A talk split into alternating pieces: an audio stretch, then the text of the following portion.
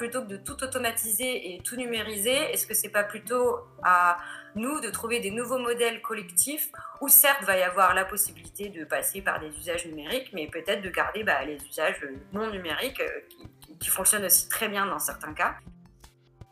Génial. Des épisodes de 20 minutes pour décoder les tendances sociétales et technologiques et comprendre les impacts sur nos vies. Si La crise des derniers mois a accéléré l'intégration du digital dans nos vies. Beaucoup d'entre nous se sont retrouvés rivés à nos ordinateurs du soir au matin, du matin au soir, que ce soit pour le travail, un apéro, une soirée cinéma ou une consultation chez le médecin. On a connu la panique des hôpitaux où les lits et les respirateurs viennent à manquer cruellement. Cette crise, ça a été aussi une opportunité pour le monde occidental de renouer avec le système D, comme ces masques de plongée qui ont été transformés en respirateurs. Tout d'un coup, des objets physiques du quotidien sont transformés en appareils médicaux.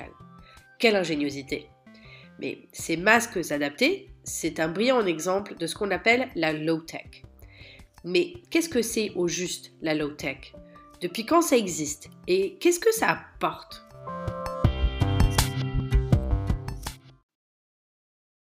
Comment tu en es arrivé à t'intéresser au low-tech?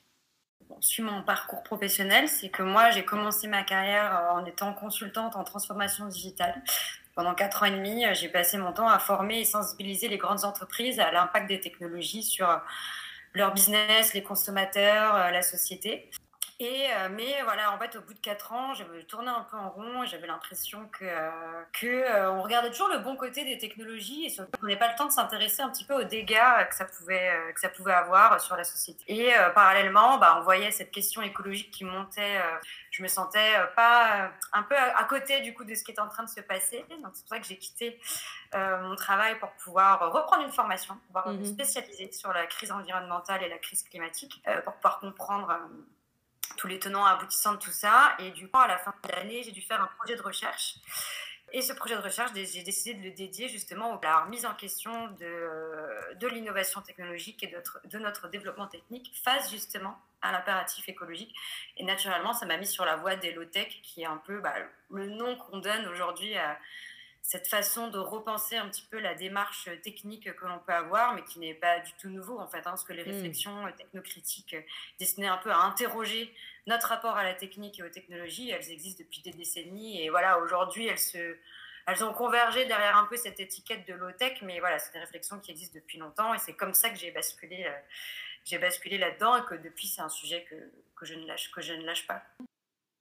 Mais comment toi, tu définis le low-tech? Euh, bref, aucune définition ne, me, convenait sans qu'elle soit assez longue. Et au final, j'ai fini par le résumer très simplement en disant que c'était la démarche écologique appliquée à la technique. Alors après, ce que j'entends par technique, c'est l'ensemble des matières, outils, euh, infrastructures, systèmes, euh, disciplines qui composent tout cet univers technique qu'on peut appeler donc le monde technique.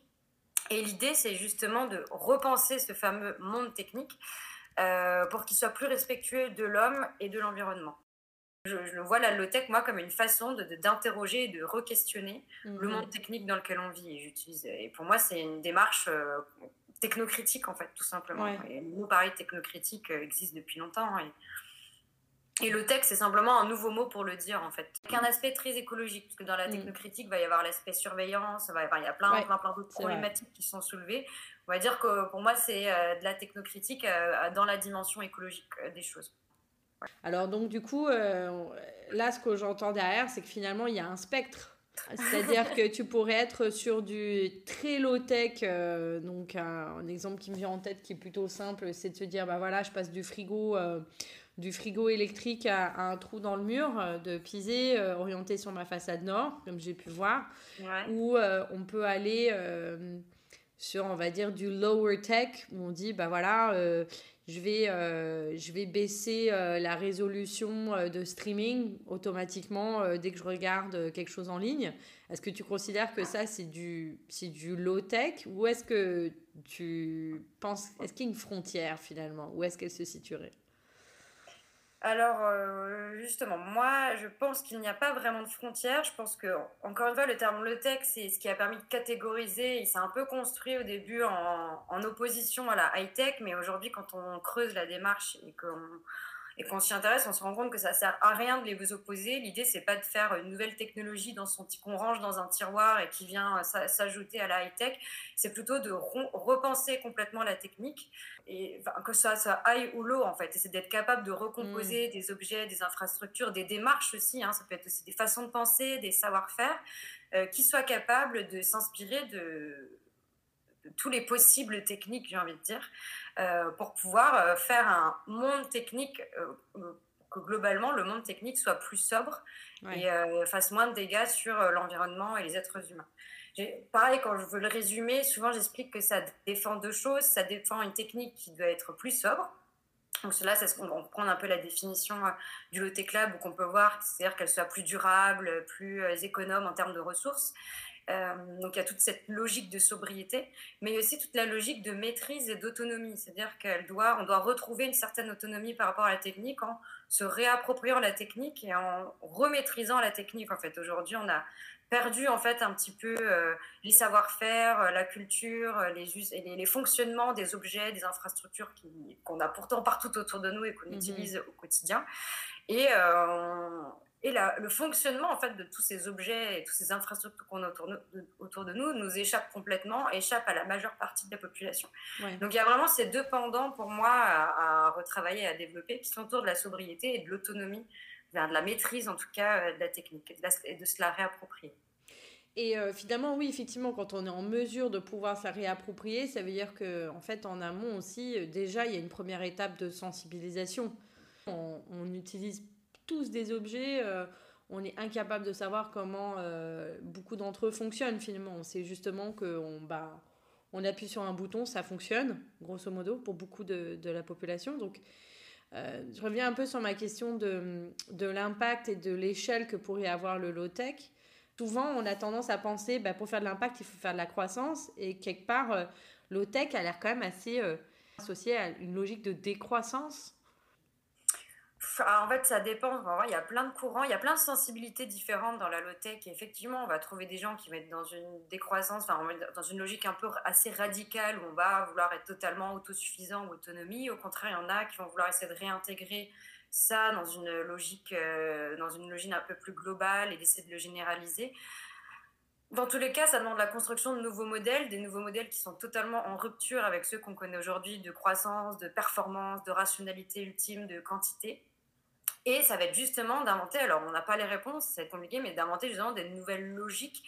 Alors ça ne veut pas dire que ça ne peut pas se faire à l'échelle d'une société, mais du coup ça veut juste dire que ça va transformer le modèle de société dans lequel on vit. C'est-à-dire que plutôt que d'avoir des gigantesques infrastructures standards, uniformes, partout, euh, qui ne prennent pas du tout en considération les contextes environnementaux, sociaux ou historiques euh, des territoires dans lesquels elles s'insèrent, euh, c'est ces logiques-là qu'il faut casser, mais ça ne veut pas dire que la low-tech ne peut pas euh, se généraliser à l'ensemble de la société. C'est juste de trouver les différents modèles, les différentes façons de faire pour pouvoir les introduire et les intégrer euh, dans nos modes de vie euh, et dans nos territoires. Toi, tu as été finalement au bout de cette démarche, tu as fait beaucoup de recherches sur le sur low-tech, tu t'es rendu compte que finalement il y avait beaucoup de, perspectives dedans, que c'était pas nécessairement contradictoire avec la poursuite de la tech, donc ça, je pense que c'est intéressant aussi à partager. Euh, aujourd'hui, qu'est-ce qui a changé?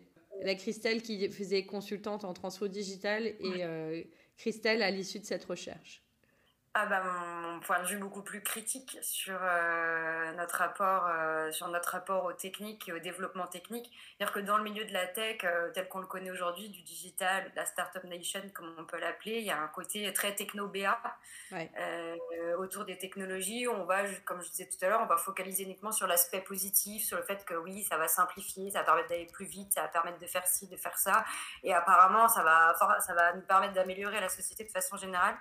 Donc, à ce côté euh, techno, BA, que moi, je pensais ne pas avoir. Euh, mhm. Et en fait, on pense ne pas l'avoir, on a l'impression d'être critique. Moi, j'ai jamais eu le sentiment d'être techno-BA, j'avais le sentiment d'être critique, mais on va dire que j'ai plutôt compris ce que c'était la réelle critique, en fait, et remise en question. Au-delà de la techno-béatitude, il y a une autre chose euh, de laquelle on ne se rend pas compte, c'est à quel point on est euh, pris par le fatalisme et le déterminisme technologique.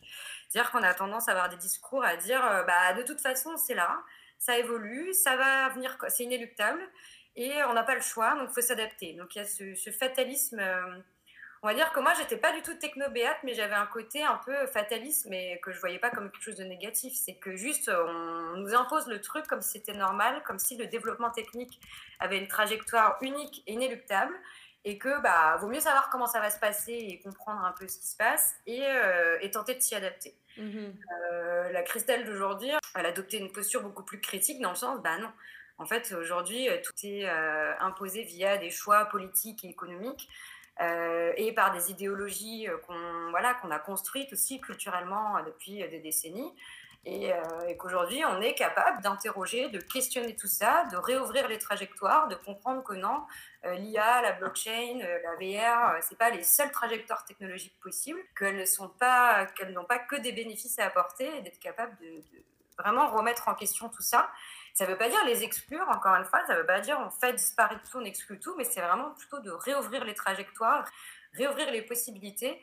Là où aujourd'hui, on est euh, très colonisé par le numérique et les potentialités du numérique et euh, enfermé dans une seule et même trajectoire qui euh, rejette beaucoup, beaucoup d'autres possibilités. J'ai l'impression que ça avance à une telle vitesse, ça peut être tellement complexe que les, les gens, comme tu dis, sont en situation passive de finalement suivre le cours. J'ai l'impression dans ta démarche, ce que tu as vu, c'est que le low-tech, ça rend la technologie plus tangible en fait. On comprend ses implications.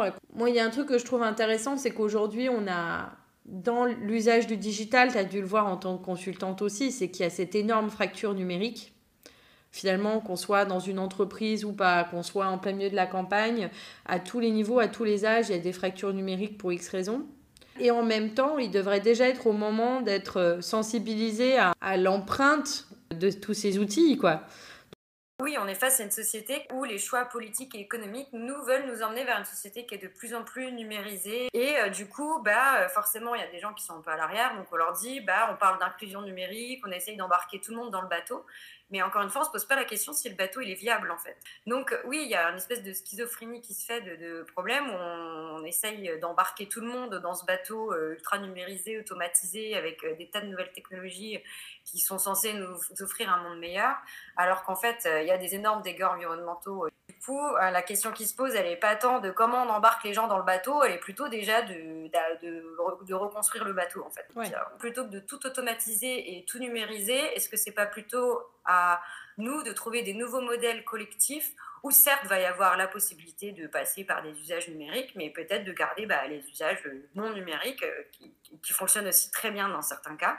Euh, on a tendance à vouloir au fur et à mesure euh, exclure et, et arrêter certaines manières de faire qui marchaient très bien parce que on veut tout numériser. Est-ce que c'est viable de tout numériser et tout automatiser ou est-ce qu'on ne doit pas numériser certaines choses? Voilà, garder d'autres façons de faire euh, qui marchaient aussi très bien, qui sont accessibles pour tout le monde et qui sont moins énergivores.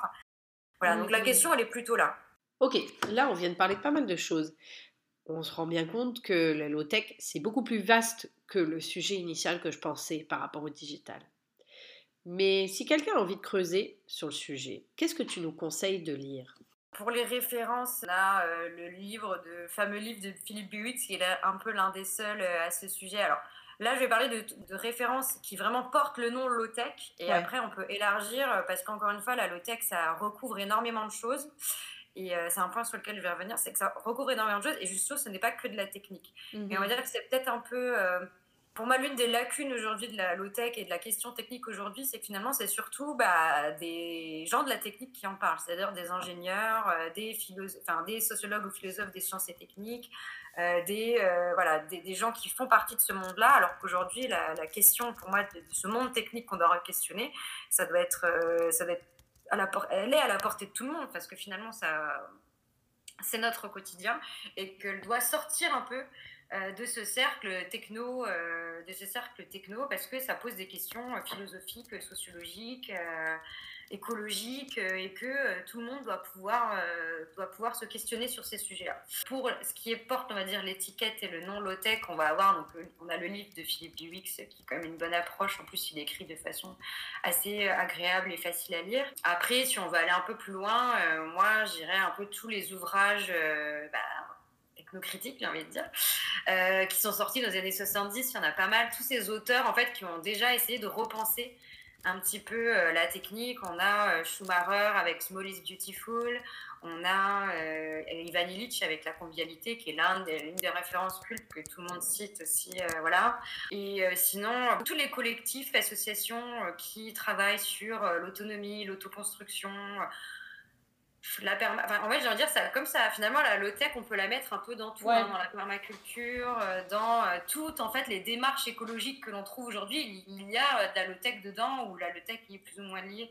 Donc, c'est encore pour ça que c'est si difficile d'ailleurs de définir la low-tech, ce que c'est, ce qu'il y a derrière, parce que bah, ça recouvre, euh, voilà, on en trouve dans toutes les démarches écologiques qui existent et qui s'appliquent à tous les aspects de la vie, l'énergie, l'habitat, l'alimentation, euh, mhm. l'éducation, euh, voilà.